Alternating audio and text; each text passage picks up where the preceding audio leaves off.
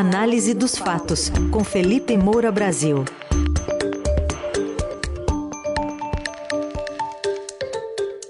Hoje em destaque pesquisa IPEC para a presidência da República. Também tem a posse de Alexandre de Moraes no comando do TSE e os poços do Centrão no Nordeste cheios de dinheiro, mas com pouca água. Oi, Felipe, bom dia. Salve, salve, Raizen, Carol, equipe da Eldorado FM, melhores ouvintes, sempre um prazer falar com vocês. Bom dia, Felipe. Bom, dentre as interpretações possíveis sobre essa última pesquisa de intenção de voto, uma é que o empenho do governo para tentar turbinar o Auxílio Brasil, Bolsa Caminhoneiro, Bolsa Taxista, não surtiu efeito. O que, que você acha que o eleitorado de baixa renda e que vive predominantemente no Nordeste ainda tem preferido o ex-presidente Lula? É, existe uma tradição ali do programa de transferência de renda, Bolsa Família, um apelo retórico do Lula que se apropria desse crédito, embora a ideia tenha sido do Tucano Marconi Perillo. Foram quatro mandatos do PT, então isso evidentemente tem um peso, e a maior liderança do petismo é de fato Lula, que tem um recall, portanto, com todo esse eleitorado, e Jair Bolsonaro deixou para fazer isso só no final do seu mandato. Então, pode haver, e obviamente é estimulado pela campanha lulista, uma interpretação de que é, isso é uma medida eleitoreira. É, é, o, a inflação também, em termos de alimentos com o preço alto, pode corroer esse poder de compra, como eu tenho falado aqui é, nessa, nessa coluna. Então, com 12 pontos de vantagem no primeiro turno, 16 na projeção de segundo nessa pesquisa do IPEP, do IPEC, que é o ex-IBOP, né, formado ali pelos executivos que eram do IBOP, que acabou, é como se o Lula começasse a campanha oficial jogando em casa, com tranquilidade, depois de uma vitória no campo adversário, quer dizer, durante aí o governo do próprio Jair Bolsonaro, enquanto o Bolsonaro, pendurado, talvez lesionado, tenta levar o jogo para prorrogação e pênaltis. Né? É, esse resultado similar àquela pesquisa da qual a gente falou ontem, FSB, BTG, é, e outras também, mostra que não houve um fato novo a não ser a desistência da candidatura do André Janones e o apoio dele ao Lula, com é, essa liderança que ele exerce agora é, no comando das redes sociais, fazendo várias postagens ali com a presença do, do próprio Lula em vídeos e fotos, às vezes errando a mão, mas é, talvez sem prejudicar, porque essas questões envolvendo Fidel Castro, Cuba, porque apareceu na foto ali, junto com o Papa, que ele quis chamar a atenção, é, pode não ser relevante é, para o eleitorado que eles buscam atingir. Então, essa ligeira queda do preço dos combustíveis não fez o presidente decolar, esse aumento do Auxílio Brasil ainda não surtiu esse efeito esperado pelos bolsonaristas, e talvez um fator muito importante, a desaprovação de 57% dos entrevistados ao governo continua sendo uma barreira difícil de ser superada pelo Bolsonaro. A rejeição dele é alta, e é alta em razão daquilo que ele é, fez de errado e deixou de fazer de certo durante todo esse governo. E um ponto relevante é a condução da pandemia.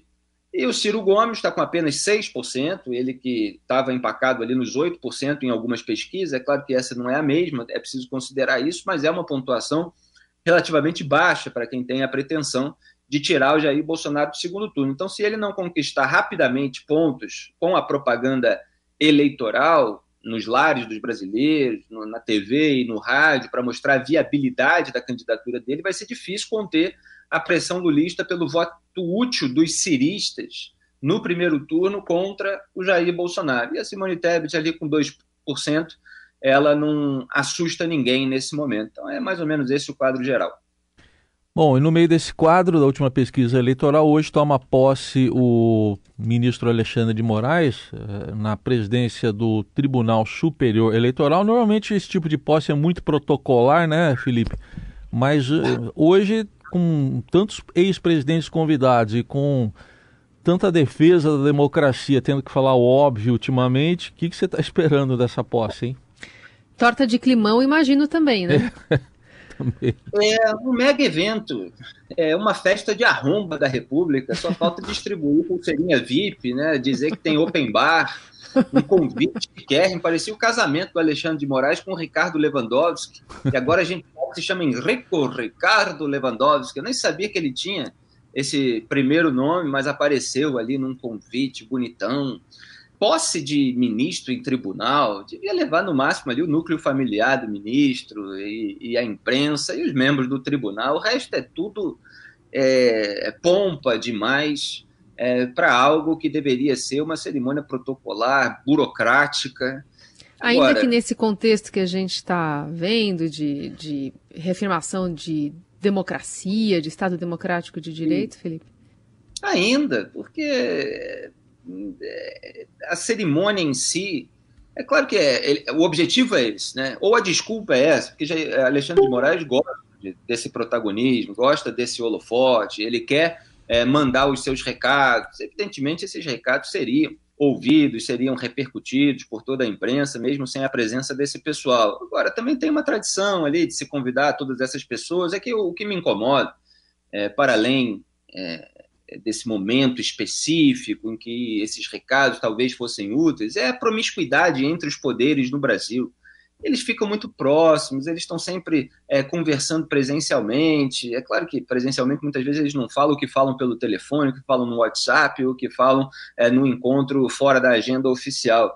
Mas é, esses escambos entre os poderes dos quais, dos, dos quais eu tanto falo aqui na coluna, eles existem porque eles estão sempre muito próximos. E é, é a separação dos poderes é, deveria existir também como distância física. Eu lamento que tenha tanta pompa assim. Agora vai, vai render é, essas notícias de bastidor.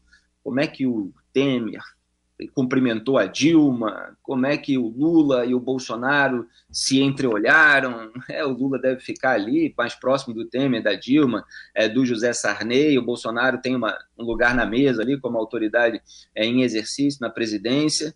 É, e vai render aí muito recado indireto do Alexandre de Moraes. Mas eles estão no momento de aproximação, é, e com um escambo também que me desagrada, que é se o Bolsonaro baixa o tom, ele pode conceder ali é, a, a, demanda que alguns militares têm sobre essas questões é, de fiscalização durante o processo eleitoral, mas ele está segurando ainda, não, não, não, não concedeu, porque acha que o Bolsonaro ainda não baixou o tom, quer esperar o 7 de setembro para ver se o Bolsonaro vai aumentar ou não.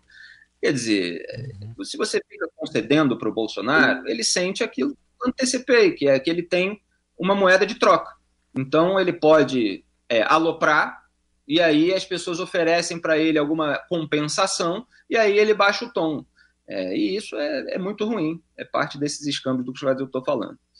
Bom, e outro assunto que a gente está ainda repercutindo hoje é uma matéria do Estadão que fala que dois anos depois da criação de uma força-tarefa das águas é, pelo governo, especialmente no Nordeste e Norte de Minas, postos abertos pelo programa acabaram parando, né? Não, não foram para frente, obras que pararam com metade, bombas de retirada de água que não foram instaladas. Está falando de um cemitério de postos abandonados com um contrato do governo somando 1 bilhão e 200 milhões de reais para a perfuração desses postos, trazendo indícios de irregularidades em pregões milionários e na reserva de recurso para abertura de novos postos sem que outros sejam concluídos.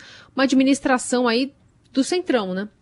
É, exatamente. E, e eu mostrei na raiz quando Bolsonaro, é, incomodado com o avanço das investigações de rachadinhas, de desvio de dinheiro em gabinetes é, da família, que são tipificados como peculato, né, resultou na denúncia do Flávio Bolsonaro pelo MP do Rio de Janeiro, ele foi comprando apoio parlamentar, distribuindo a máquina pública para as lideranças do Centrão, principalmente para a turma do Ciro Nogueira e do Arthur Lira. Então diz a matéria do Estadão que esses contratos do atual governo somam 1 bilhão e 200 milhões de reais para a construção de poços no sertão, e aí já fala da reserva de recursos para a abertura de novos poços sem que outros sejam concluídos. Isso é uma constante nesse governo. Teve aquela outra matéria é, do Estadão sobre escolas fake. Se você for. É, é, é a mesma situação, né? Apesar da falta de recursos, puxei ela aqui, para terminar 3.500 escolas em construção há anos, o MEC, Ministério da Educação, autorizou a construção de outras é, duas mil unidades. Quer dizer, você não conclui nada e você vai lançando é, iniciativas, porque o importante para o bolsonarismo é o marketing. O importante para o poder em geral, porque os governos anteriores não eram muito diferentes disso, não.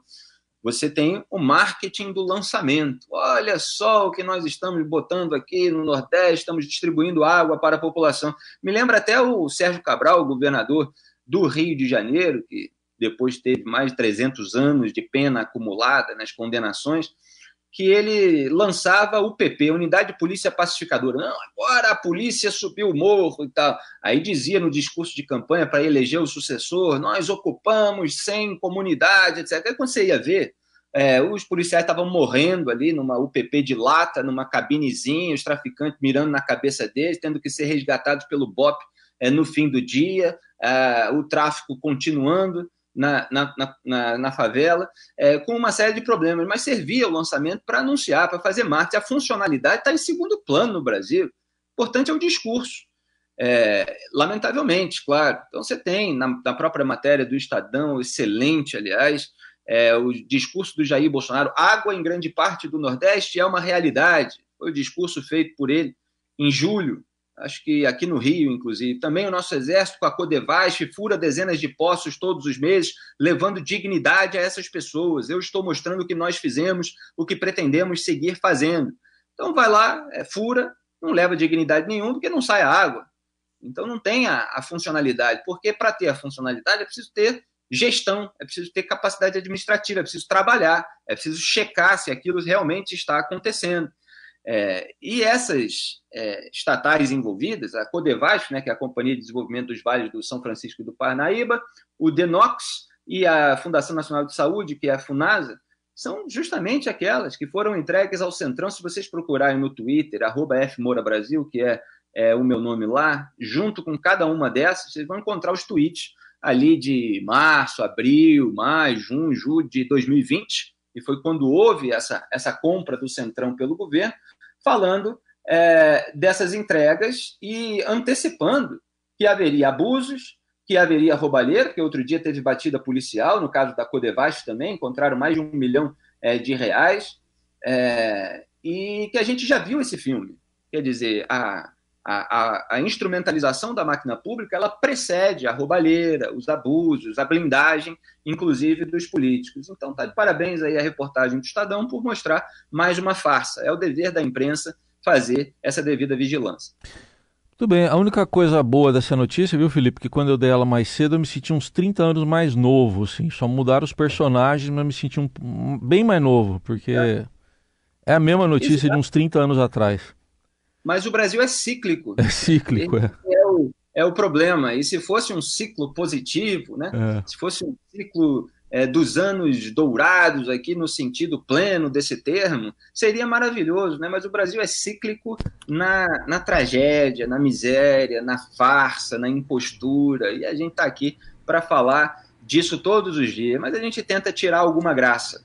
Vamos ver se vai sair também dessa posse do Alexandre de Moraes. Aguardemos e amanhã a gente confere. Este foi o Felipe Moura Brasil. A coluna já já vai estar no site radioeldorado.com.br também nas plataformas de áudio. Obrigado, Felipe. Até amanhã. É, eu sou da moda antiga. Se o presidente faz algo é. absurdo, ele tem que ser punido. Não tem que haver festinha para ver a conciliação entre todo mundo e conversar uhum. e trocar ali vantagens. Né? Seria melhor que fosse assim. Um grande abraço a todos, tá. até amanhã.